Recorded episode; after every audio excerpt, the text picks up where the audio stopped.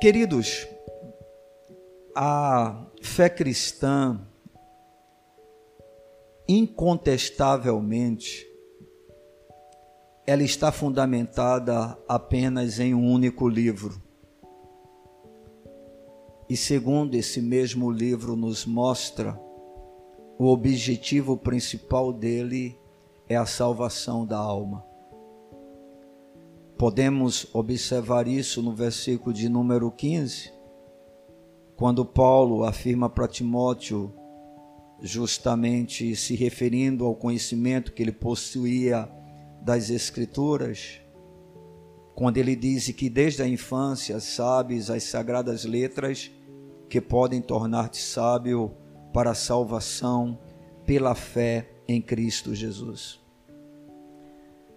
em sua soberania e sabedoria, esse Deus, ele resolveu reunir em toda a história da humanidade, isso em um período de aproximadamente 1600 anos, 66 livros distribuídos é, da maneira como nós conhecemos, 39 no Velho Testamento e 27 no Novo Testamento. Livros estes que foram escritos por aproximadamente 40 autores em tempos e lugares diferentes, com as mais variadas profissões e também posições sociais diferentes. Ou seja, a fé cristã ela está fundamentada apenas neste livro. A este livro nós o chamamos de Bíblia, cujo significado, no caso, é rolo ou livro.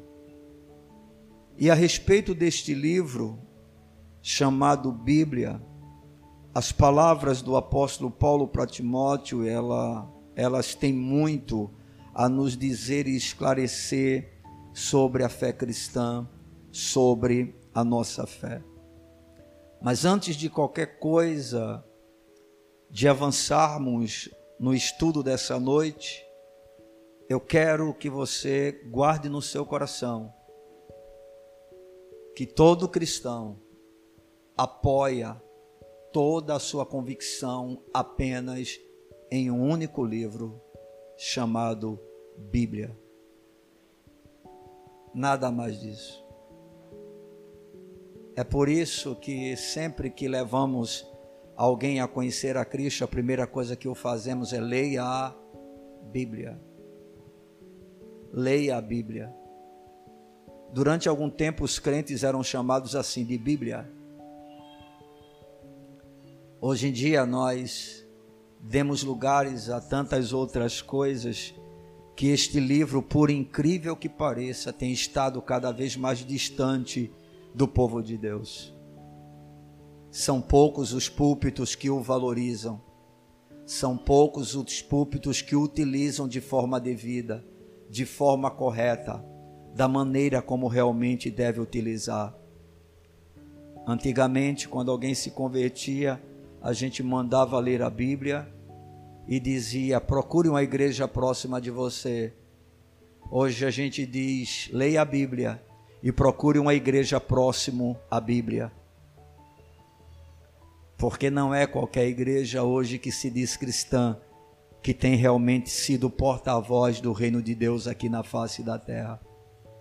E o apóstolo Paulo, ele nos fala dentro desses versículos que nós expomos para os irmãos algumas questões interessantes a respeito deste livro que nós o temos, que nós o utilizamos e que é a base da minha mensagem durante essa noite, como tem sido em todo o culto que nós realizamos, porque não temos uma outra proposta quando subimos aqui a essa plataforma que não seja tão somente anunciar a bendita e a gloriosa palavra de Deus. E segundo o apóstolo Paulo, nas suas orientações para Timóteo, que naquela ocasião já enfrentava algumas dificuldades pelos enganos existentes e que queriam ser introduzidos dentro da igreja cristã, a gente observa né, que o apóstolo Paulo fala algumas coisas que realmente valem a pena a gente é, ouvir e aprender. E a primeira delas é que a Bíblia é um livro onde cada livro que a compõe é inspirado por Deus. Conforme nós já dissemos, a Bíblia ela é um livro composto por vários livros. Quantos? 66. 39 no chamado Velho Testamento, começando de Gênesis, indo até o profeta Malaquias, e 27 no Novo Testamento, começando no Evangelho de Mateus, indo até o livro de Apocalipse. E cada um desses livros ele é inspirado por Deus. No versículo de número 16, a gente pode observar isso. Paulo diz: toda escritura é inspirada por Deus e útil para o ensino, e aí ele vai mostrar outras questões, mas Paulo afirma para Timóteo: Timóteo, toda escritura é inspirada por Deus. É evidente que quando Paulo fez essa declaração, ele estava se referindo a qual escritura? Todo o Velho Testamento. Porque naquela ocasião, o cano que hoje nós conhecemos, ou seja, toda a palavra de Deus, não estava ainda formado. Nós tínhamos apenas os livros da velha aliança, que era a lei e os profetas exatamente da maneira como nós temos hoje. Ou seja, Timóteo tinha o conhecimento desse livro, porque todo judeu ele era desde cedo justamente instruído dentro dessa palavra. E no caso de Timóteo, a sua instrução foi recebida através de sua mãe, porque Timóteo ele era filho de um casamento misto, onde a sua mãe era uma judia e o seu pai ele era uma pessoa de uma outra nação. Mas Timóteo cresceu dentro de um lar em que a sua mãe assumiu a responsabilidade, como a mulher de Deus, de repassar para o seu filho todo o conhecimento que ela possuía e que ela realmente queria que o seu filho aprendesse. Então era uma coisa comum, irmãos, que um pequenino, né, ele fosse logo cedo instruído, né, dentro da palavra de Deus. Existem algumas declarações, né, feitas pelos próprios judeus que era mais fácil uma criança em esquecer o nome dela do que esquecer o que a palavra de Deus dizia porque ela era instruída, né? diferentemente do que acontece hoje nos nossos lares, que a gente joga os nossos filhos para uma televisão, joga os nossos filhos para uma escolinha da igreja, mas são poucos os pais que se sentam, que pegam as escrituras, que fazem uma leitura progressiva, né, para que a criança possa ir assimilando a palavra do Senhor, pois a própria palavra de Deus nos mostra isso, ensina o teu filho no caminho que ele deve andar e ainda quando for grande não se desviará dele. Então era uma coisa comum. E Paulo diz: toda escritura é inspirada por Deus. Hoje nós sabemos que não apenas o Velho Testamento, mas o Novo Testamento tem a mesma inspiração, porque vamos ver isso sendo declarado por Pedro, apóstolo com a autoridade dada por Jesus para fazer esse tipo de afirmação, onde ele inclui dentro daquilo que é sagrado os próprios escritos do apóstolo Paulo.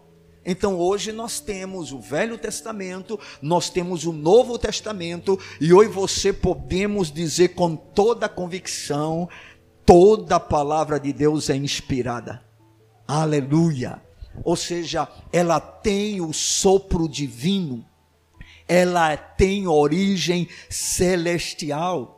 Paulo vai chamar justamente os escritos da velha aliança de é, sagradas letras, versículo de número 15, e que desde a infância sabes as sagradas letras, ou seja, Paulo sabia que toda a palavra de Deus era algo sagrado, era algo santo, porque porque a sua origem é santa. Aleluia. A Bíblia não é um livro comum.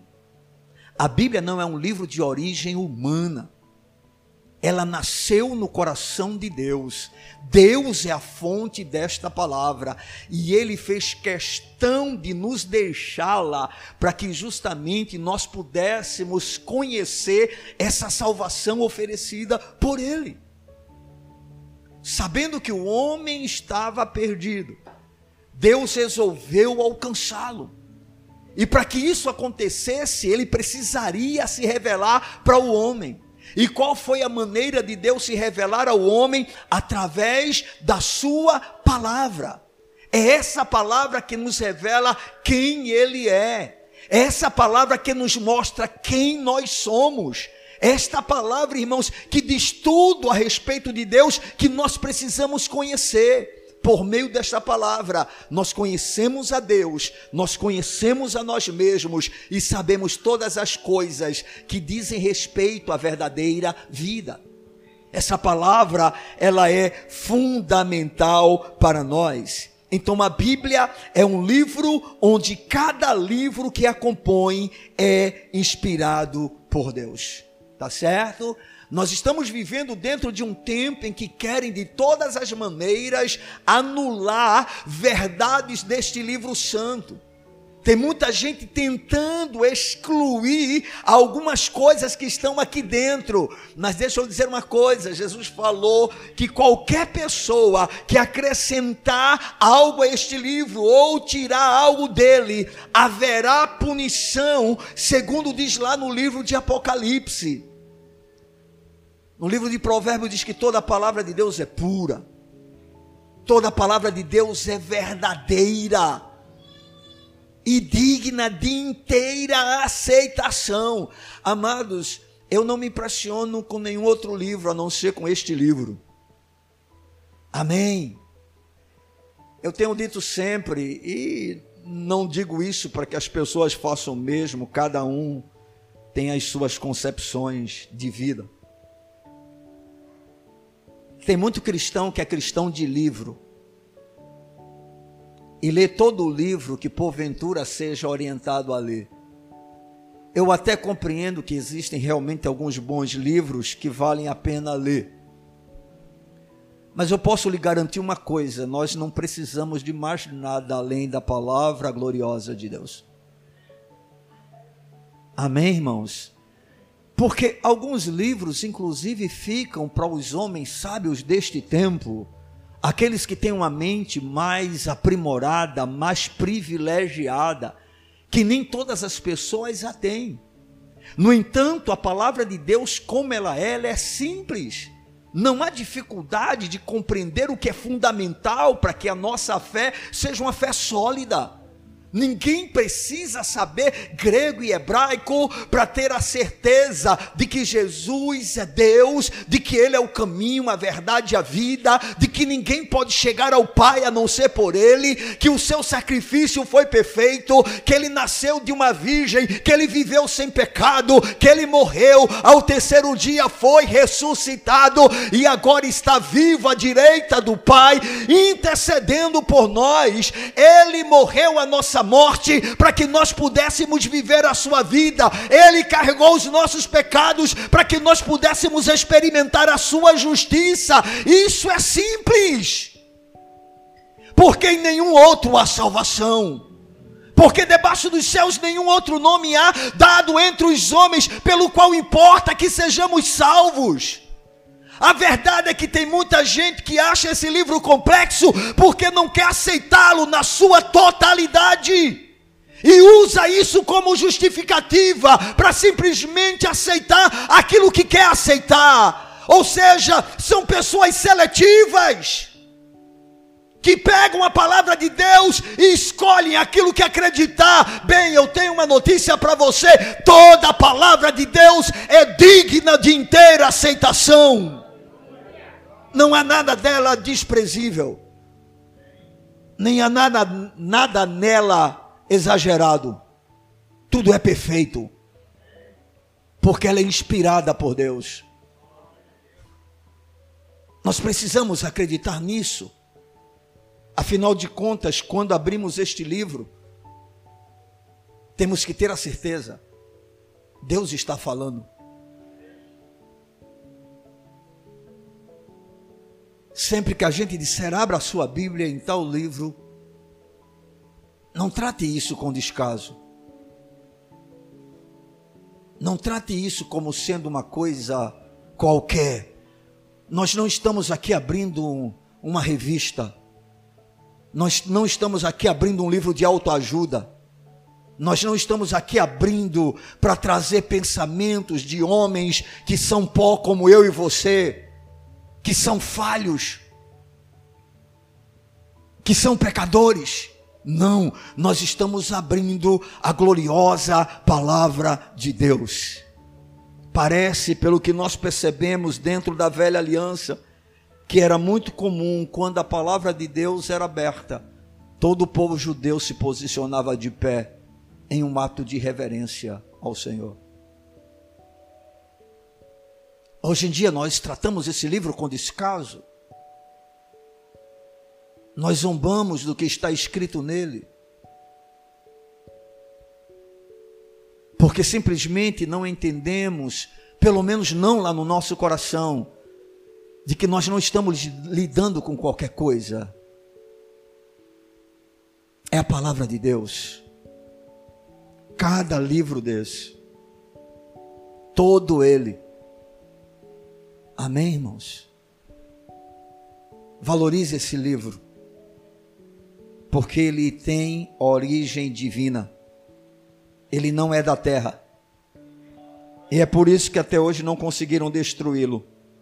Já tentaram várias vezes. Durante toda a história, houve muita gente que se empenhou com esse propósito. Destruir as escrituras sagradas. Mas não tem jeito. Porque ela é divina. Amém? Eu me lembro agora de um profeta, o profeta Jeremias, que recebeu do Senhor uma palavra de advertência para a nação de Israel, mostrando que se o rei naquela ocasião não se arrependesse, estava estabelecido um juízo da parte de Deus para disciplinar toda a nação, o que implicaria em sofrimento, em dor, em tragédia. Quando alguns homens pegaram aquele livro e leram, ficaram impressionados. E aí levaram aquele livro para o rei. O rei, quando começou a ler as primeiras páginas, com desdém, pegou um canivete, rasgou aquele livro e jogou dentro do fogo não teve nenhum problema. O auxiliar do profeta, o discípulo do profeta, chegou para ele e disse: Aconteceu assim, assim. Deus disse: Não tem problema, escreve tudo de novo. Porque é a minha palavra. E esse livro ficou preservado. Aleluia. Porque é Deus, irmãos. Ele nos deixou esse livro para nos orientar glorificado seja o seu nome. Segundo as palavras de Paulo para Timóteo, nós podemos observar uma outra coisa importante para a nossa vida sobre esse livro chamado Bíblia. É que ele é um livro com uma clara utilidade. A Bíblia tem uma utilidade. A Bíblia não é para discussão teológica. Nós podemos até argumentar em defesa da nossa fé. É evidente que diante de algumas coisas que são ditas, nós precisamos nos posicionar. E para isso necessitamos de um conhecimento, pelo menos adequado, a fim de podermos silenciar os nossos opositores. Mas a palavra de Deus, ela tem uma clara utilidade. E segundo o apóstolo Paulo, a gente vai encontrar isso no versículo de número 16 ele vai dizer toda a escritura, e aí você pode pensar toda a Bíblia, tá certo? Toda a Bíblia é inspirada por Deus e útil. Aleluia. Ela não é inspirada apenas por Deus, mas ela é útil. O que é uma coisa útil, é uma coisa que é importante, é uma coisa que é necessária, é uma coisa que tem uma função, que tem um valor. que traz algum tipo de resultado. Isso é o significado de algo que é útil. E aí Paulo está dizendo: toda Escritura, toda a Bíblia é inspirada por Deus e útil. E aí Paulo vai dizer para que esse livro que você tem é útil. Esse livro não é para você deixar ele na sua cabeceira. Esse livro não é para mofar nas suas mãos. Esse livro tem uma utilidade. Ele tem uma utilidade. E qual é a utilidade deste livro? Bem, primeiro, a Bíblia é útil para o ensino, ou seja, para ensinar. Queridos, nós sabemos que o cristianismo não está baseado em um livro impresso. Por favor, me ouçam. O cristianismo não está baseado em um livro impresso, e sim em uma pessoa. Presta atenção, o islamismo não está baseado em um livro impresso. Como acontece com o islamismo? O islamismo, toda religião, ela está fundamentada em um livro que foi deixado por alguém que falou um bocado de besteira lá.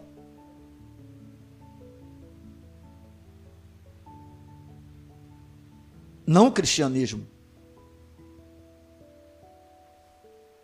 O cristianismo está baseado, fundamentado em alguém, em uma pessoa. E essa pessoa é Cristo. É por isso que o cristianismo não pode ser chamado, dentro do conceito tradicional, de uma religião.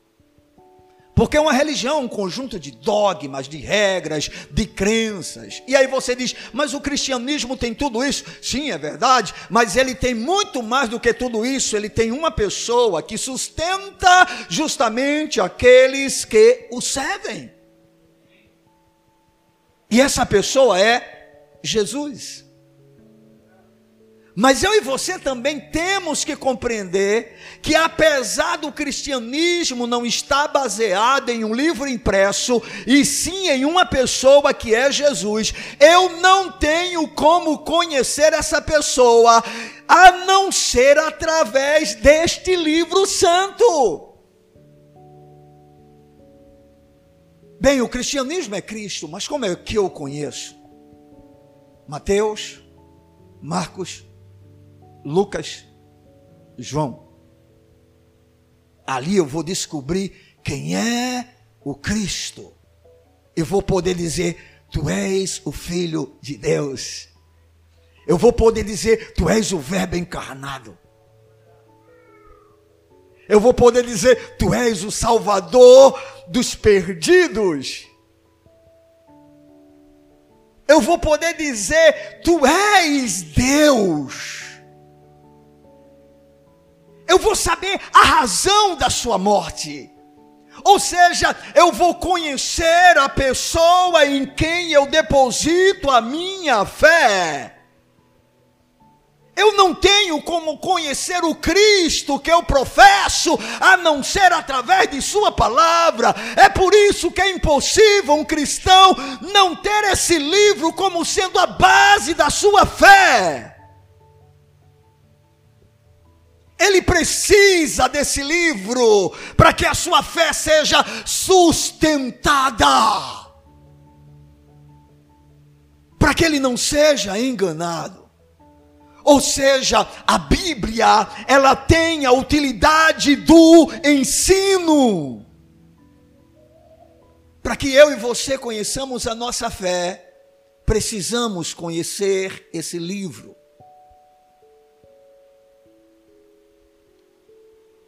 Por que é que você acha que tantas pessoas têm sido enganadas hoje por um falso evangelho? Porque justamente não vem a Bíblia como um livro de ensino, mas um livro apenas de caixinha de promessas. Muita gente tem visto esse livro tão somente como um lugar cheio de amuletos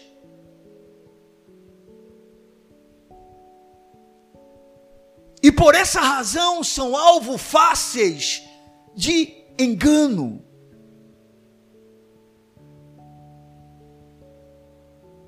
No versículo de número 13, Paulo diz para Timóteo: Mas os homens perversos impostores irão de mal a pior, enganando e sendo enganados. Aí no versículo de número 14 ele diz: Tu, porém, permanece naquilo que aprendeste. Ou seja, Timóteo, existe muita gente se desviando da verdade. Existe muita gente que não valoriza as Escrituras. Existe muita gente que usa apenas as Escrituras para o seu bel prazer, para o seu interesse, para o seu proveito. São os mercenários da fé, mas tu não permaneces naquilo que aprendestes.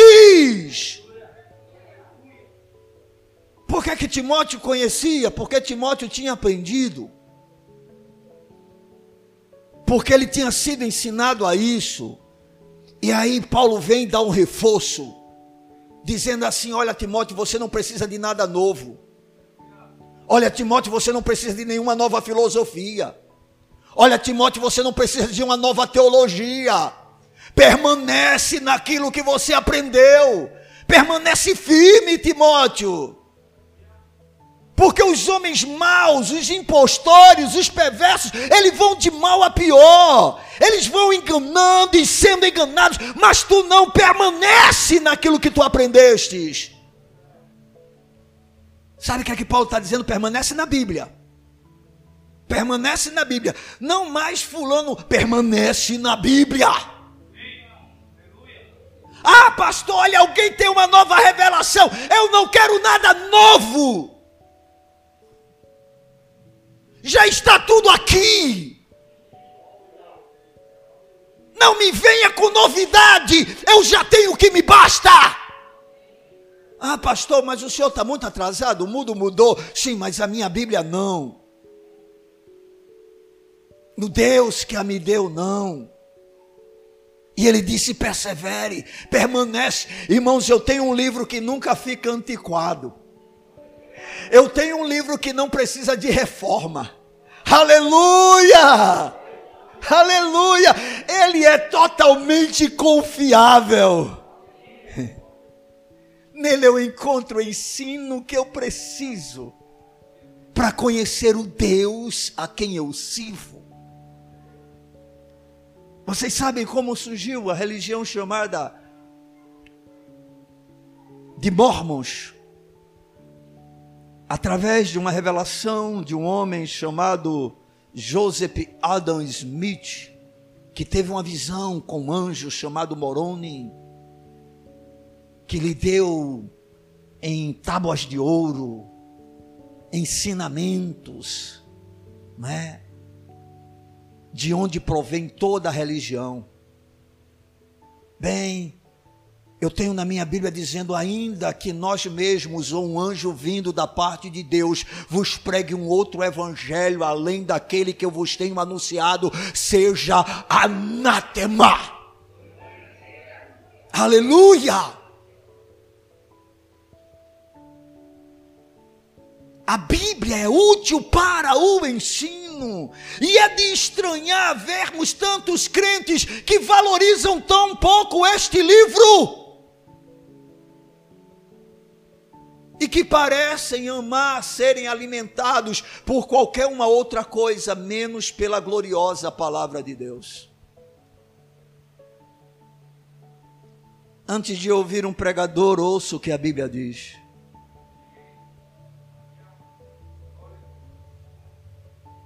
Para que, se porventura o pregador estiver fora da Bíblia, você possa repreendê-lo.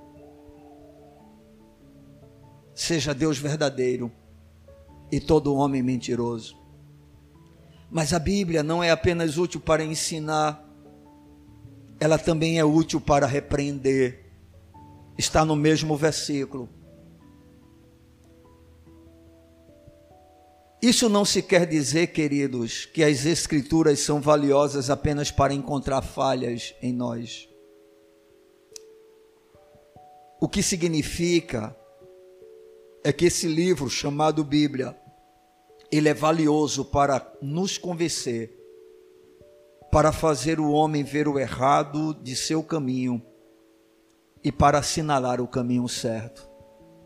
Quando o Senhor nos repreende, Ele o faz porque nos ama. Quando o Senhor nos repreende, Ele o faz porque estamos trilhando o caminho que não o agrada. E sabe por que não, é, não agrada? Porque não é o melhor para a gente.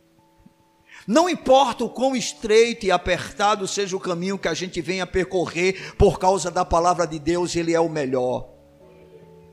Aleluia, porque Deus é Pai. E Ele não é um Pai falho, que pode ter um desejo errado para com o seu filho. Ele é um Pai perfeito. A sua vontade é boa, é agradável, é perfeita. E quando Ele nos repreende, Ele nos repreende para o nosso bem. Portanto, deixemos de ter um coração endurecido e aceitemos a correção do Senhor. Se porventura ouvíssemos sempre as suas repreensões, e aí eu queria dizer uma coisa para você: quando você for a palavra de Deus, faça isso. Quando você vê o Senhor lhe repreender, ao invés de não fa de fazer ouvido de mercador e dizer isso não é comigo, Diga, Deus, tem misericórdia de mim. Eu estou vivendo essa realidade. Isso me confronta. Isso mostra o meu erro. Isso aponta o meu pecado. Mas fique tranquilo, ele não lhe repreende para acabar com você.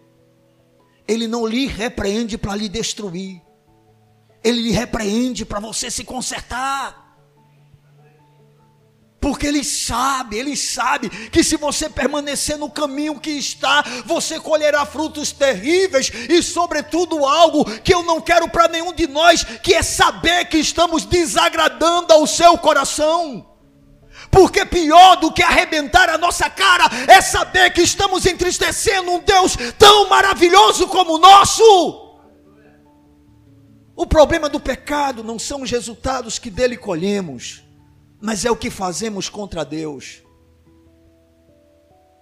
Talvez como consequência de um pecado, nunca colhamos o resultado que realmente deveríamos colher aqui na terra mas entristeceremos ao Senhor o tempo todo, e isso já deveria ser suficiente para a gente dizer: Deus, me ajuda, me liberta disso, me tira disso. Senhor, estou percorrendo esse caminho por causa da minha incredulidade, por não confiar o suficiente em Ti, mas eu não quero permanecer nele, porque eu sei que Tu és fiel, porque eu sei que o Senhor é bom. Amados, amados, Deus não mudou assim como também a sua palavra não. Esse livro chamado Bíblia é útil também para repreender. Esse mesmo livro ainda é útil para corrigir. Está tudo no versículo de número 16. Toda a escritura é inspirada por Deus e útil para o ensino, para a repreensão, para a correção. O verdadeiro significado dessa afirmação feita por Paulo é que todas as teorias, todas as teologias, todo o ensino ético devem ser comprovadas pela palavra de Deus. Costumamos dizer, e com certeza essa é uma verdade absoluta, que a Bíblia é o prumo para se comparar para se avaliar tudo aquilo que é dito, feito, tudo aquilo que acontece. Todo ensino tem que passar pelo crivo das Escrituras. Não adianta você chegar e querer trazer uma palavra dizendo que é do Senhor, se porventura não houver harmonia com o que a palavra de Deus diz. É só ter uma pessoa no meio da igreja que conheça a verdade sagrada que pode se levantar e dizer: você está errado. Não é isso que a Bíblia diz. Porque a Bíblia corrige. Ah, mas Deus me falou. Deus jamais falará para qualquer um de nós qualquer coisa que se contraponha à Sua palavra escrita.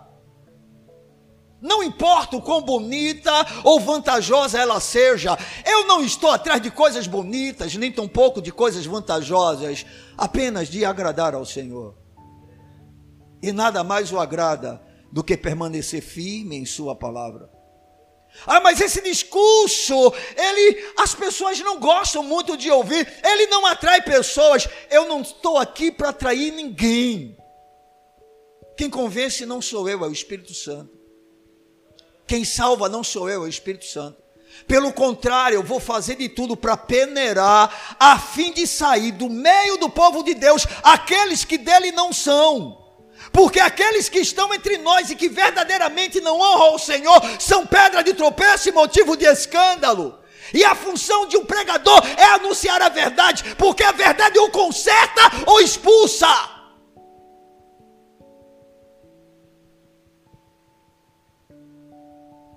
Eu não tenho o menor desejo de ter uma igreja cheia de pessoas que não têm temor a Deus.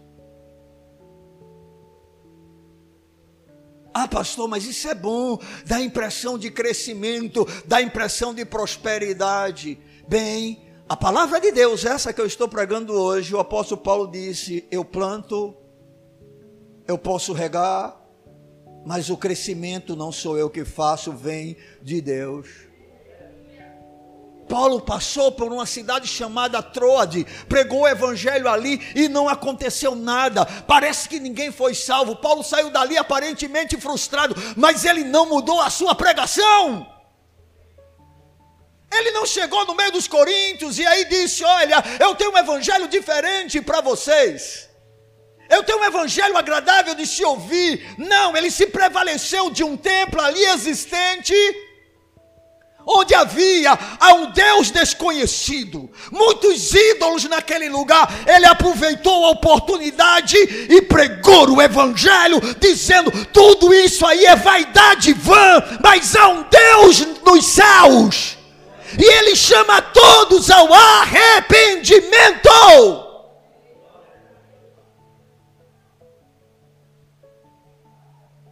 A Bíblia corrige, irmãos, todo ensino por que é que eu odeio o evangelho da prosperidade?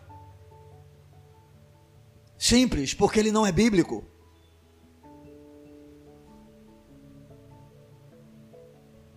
Ele não tem nenhum apoio nas escrituras sagradas. Ele é uma heresia que leva pessoas para o inferno.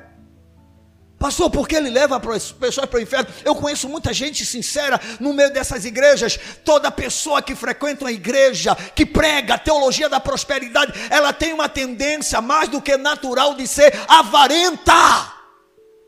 Ela passa a amar o dinheiro como sendo seu Deus, e ela busca o Deus que diz ser o Deus da Bíblia apenas como pretexto para alcançar o seu objetivo maior, que é a riqueza. Ela não busca Deus pelo que Ele é. Ela não busca Deus porque Ele perdoou os seus pecados através do seu Filho Jesus Cristo. Ela não busca Deus porque o ama. Ela busca Deus apenas para usar esse Deus. Mas por favor, não é o Deus da Bíblia que eu estou falando. Porque o Deus da Bíblia não é utilizável. Ele é Senhor. Ele não é escravo de ninguém. Ele é Deus. A Bíblia é útil para corrigir. Se qualquer ensinamento contradisser as Escrituras, então devem ser rejeitados. É um dever obrigatório, queridos, todos nós utilizarmos nossas mentes. Nós somos seres pensantes. É nossa responsabilidade fazer, conhecer aquilo que nós pensamos, mas ao mesmo tempo julgar pela palavra de Deus. Nós podemos pensar, nós podemos divergir, mas nós temos um livro para nos guiar.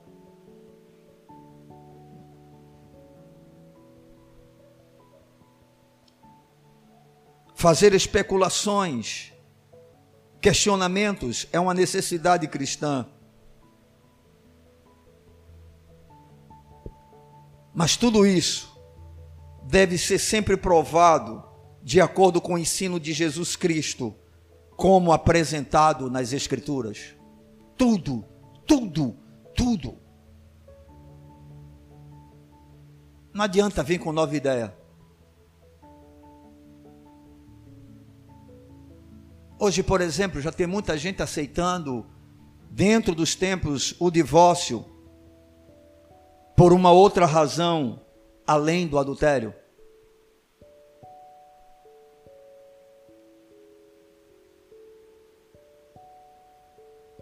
Bem, na minha Bíblia só diz adultério. Alguém tem aqui alguma Bíblia que diga uma outra coisa? Pelo menos em Mateus 19 é isso que fala, exceto em ca caso de relações sexuais ilícitas. Ou seja, sexo fora do casamento, donde se inclui o adultério. Ah, mas ele bebe demais e não me ama. Está na Bíblia isso? Ele é grosso comigo. Está na Bíblia isso. No meu aniversário ele não dá presente. Está na Bíblia isso. Ela não passa minha roupa. Está na Bíblia isso.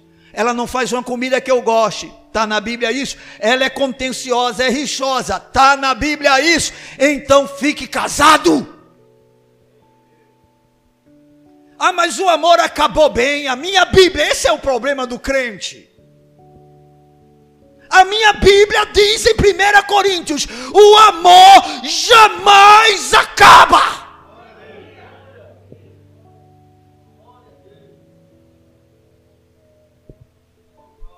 Quer brigar comigo? Não brigue, brigue com Deus.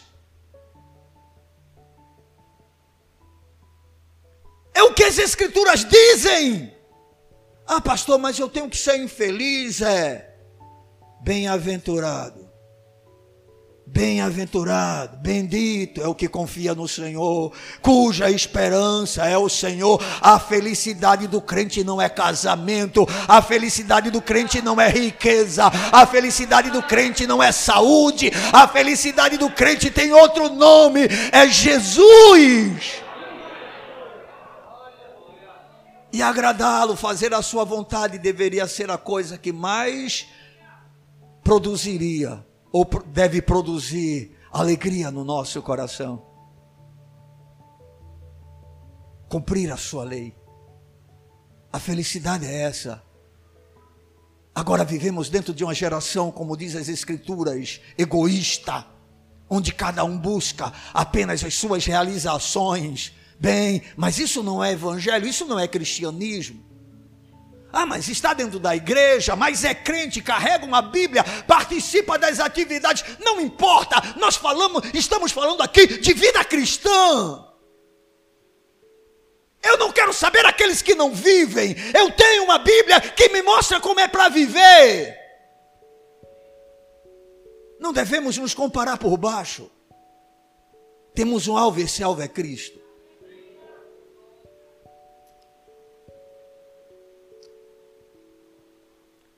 Nesse mesmo texto, o apóstolo Paulo ainda acrescenta mais uma coisa, onde a Bíblia tem utilidade: primeiro para ensinar, depois para repreender, para corrigir, e ele termina essa parte dizendo: para correção, para educação na justiça. Educar é um processo de discipulado, é um treinamento o objetivo, ou pelo menos uma das utilidades da palavra de Deus, é treinar, é educar todo aquele que realmente é cristão, justamente para que ele possa crescer na justiça, para que ele possa se assemelhar mais e mais com Jesus Cristo. Então nós temos primeiro que a Bíblia é um livro onde cada livro que a compõe é inspirado por Deus e nós temos a Bíblia como sendo um livro com uma clara utilidade. Eles, a Bíblia serve para ensinar, para repreender, para corrigir e para educar na justiça. Mas eu queria concluir essa reflexão apresentando ainda uma outra verdade importante sobre esse livro maravilhoso chamado Bíblia ou Escritura Sagrada. Livro Santo, você use o que você quiser, desde que você se utilize dele de verdade. Bem, irmãos, nós temos mais uma verdade, é que a Bíblia ela tem um objetivo claro. OK? Ela não apenas é um livro todo inspirado, não apenas tem uma utilidade para aqueles que têm acesso a esse livro, mas tem um objetivo claro que está no versículo de número 17. Eu vou ler todo o texto para ficar uma coisa assim mais. É, como é que eu poderia dizer? Mais marcada para você aqui nessa noite. Tu, porém, permanece naquilo que aprendeste, de que foste inteirado, sabendo de quem o aprendeste, e que desde a infância sabes as sagradas letras que podem tornar-te sábio para a salvação pela fé em Cristo Jesus. Toda escritura inspirada por Deus e útil para o ensino, para a repreensão, para a correção, para a edificação na justiça, a fim de que, aleluia, o homem de Deus seja perfeito e perfeitamente habilitado para toda boa obra. Aleluia! Para que esse livro existe, irmão? Qual o objetivo dele? Para que Deus o deixou? Qual o propósito de, através dele, você e eu conhecermos ao Senhor? Bem, é simples. Nos fazer homens de Deus, mulheres de Deus, pessoas perfeitamente habilitadas para quê? Para toda boa obra. Aleluia! Essa é a razão desse livro estar em suas mãos. Esse deve ser o objetivo quando você vai a este livro. Ou seja, aprender, conhecer, com qual finalidade? Experimentar mudanças reais, radicais, profundas, verdadeiras. Para quê? Para que as nossas obras glorifiquem a Deus. Para que Ele seja visto através de nós. De que adianta apagarmos o nosso discurso com a maneira que vivemos? Que adianta termos uma teologia aparentemente saudável, mas uma vida doente? Não serve de nada a nossa exposição às Escrituras se nós não tivermos o propósito de sermos habilitados justamente para toda boa obra. A Bíblia é um livro não de discussão. É um livro de transformação. Tem muita gente que lê esse livro para discutir, para demonstrar conhecimento, para mostrar que sabe mais. Chega se empolga em dizer algumas coisas, cuja vida, porém, não tem nada de Deus Não, irmãos, esse livro é feito um farol. Sabe? Quando você se expõe a ele, as trevas são vistas. Aí você vê a impureza dos seus olhos, a impureza dos seus pensamentos. Aí você vê a sua grosseria com a sua esposa. Você vê a sua desonestidade no trabalho. Você vê a sua impureza em relação à sensualidade. Você observa, você começa vendo, você começa vendo o seu egoísmo, o seu orgulho, a sua vaidade. E você diz: ai de mim, ai de mim, ai de mim. Mas esse mesmo livro que mostra o erro, ele mostra que é um poder superior, sobrenatural, que lhe capacita a viver uma vida onde a transformação vai acontecendo. Para quê? Para que Deus, o Deus deste livro, seja glorificado. Aleluia. Esse é o objetivo desse livro, irmãos. Não é para você ficar com ele aberto no Salmo 23 ou no Salmo 91. Não é para você ler apenas aquilo que você gosta. Não, é para mudar a sua vida.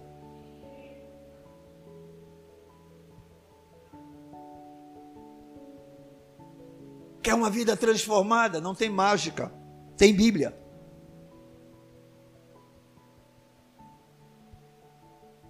Quer saber quem você é? Tem Bíblia. Quer saber quem Deus é? Tem Bíblia. Essa Bíblia vai mostrar quem você é. Você entra em um profundo desânimo, mas ao mesmo tempo vai mostrar quem Deus é, e aí você se enche de esperança. Você olha para você e se desanima, olha para Deus e diz: Oh, bendito seja o teu nome, porque o que é impossível para mim é possível para ti.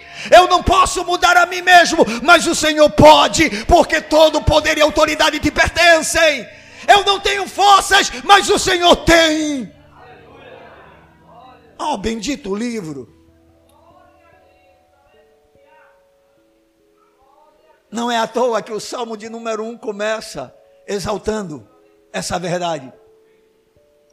Bem-aventurado é o homem que não anda segundo o conselho dos ímpios, nem se detém no caminho dos pecadores, nem se assenta na roda dos escarnecedores. Antes tem o seu prazer na lei do Senhor e na sua lei medita de dia e de noite, pois será semelhante a uma árvore plantada junto a ribeiros de águas tranquilas, a qual dá o seu fruto na estação própria e cujas folhas não caem. Não são assim os ímpios, mas são como a moinha que o vento espalha, pelo que os ímpios não subsistirão no juízo, nem os pecadores na congregação dos justos, porque o Senhor conhece o caminho dos justos, mas o caminho dos ímpios perecerá. Bendita palavra!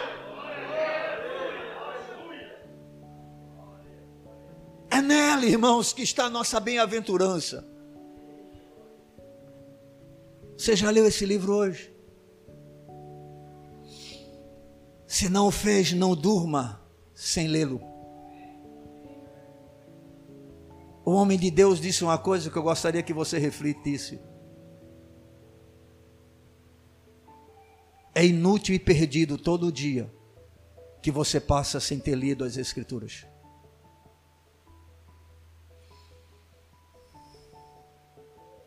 Não importa o que você tenha feito durante o seu dia,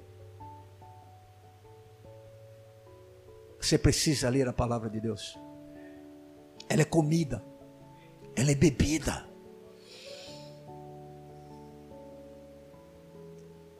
Que Deus maravilhoso, irmãos, que nos deixou a Sua gloriosa palavra. Para a gente encerrar, eu quero dizer para você que se tudo isso que nós falamos é a verdade, eu sei que é. Que a Bíblia realmente é um livro todo inspirado por Deus, que a Bíblia é um livro com uma utilidade clara para me ensinar, me repreender, me corrigir e me educar na justiça, e que o objetivo deste livro é justamente me levar a viver uma realidade onde as boas obras glorifiquem a Deus eu quero encerrar essa reflexão dizendo que, sendo tudo isso verdadeiro, nós devemos amar esse livro, devemos estudar este livro, devemos viver esse livro.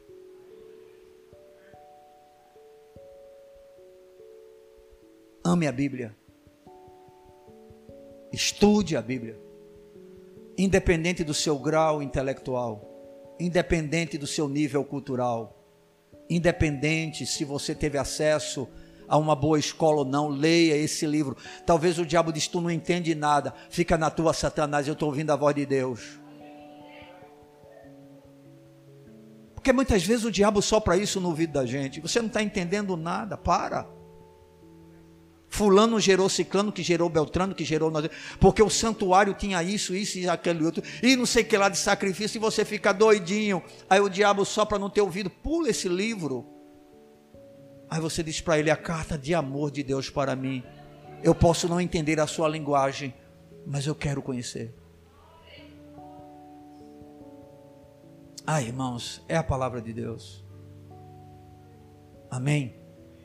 E como precisamos desse livro em dias tão difíceis, em um tempo tão trabalhoso, em todos os aspectos. Travamos lutas em todos os níveis. Mas temos um livro que tem consolo e resposta para toda e qualquer situação com esse livro aqui. Não importa o que você esteja vivendo hoje, você já sabe o fim da história. pastor, que é isso, pastor? Claro, irmão, está aqui, o fim da história está aqui. Amém. Está tudo piorando. E vi um novo céu e uma nova terra. E o primeiro céu e a primeira terra já se passaram e o mar já não mais existe.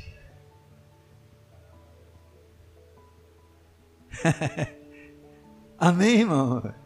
A opressão vai acabar, a dor vai acabar, o medo vai acabar, o sofrimento vai acabar, a tristeza vai acabar, tudo vai acabar.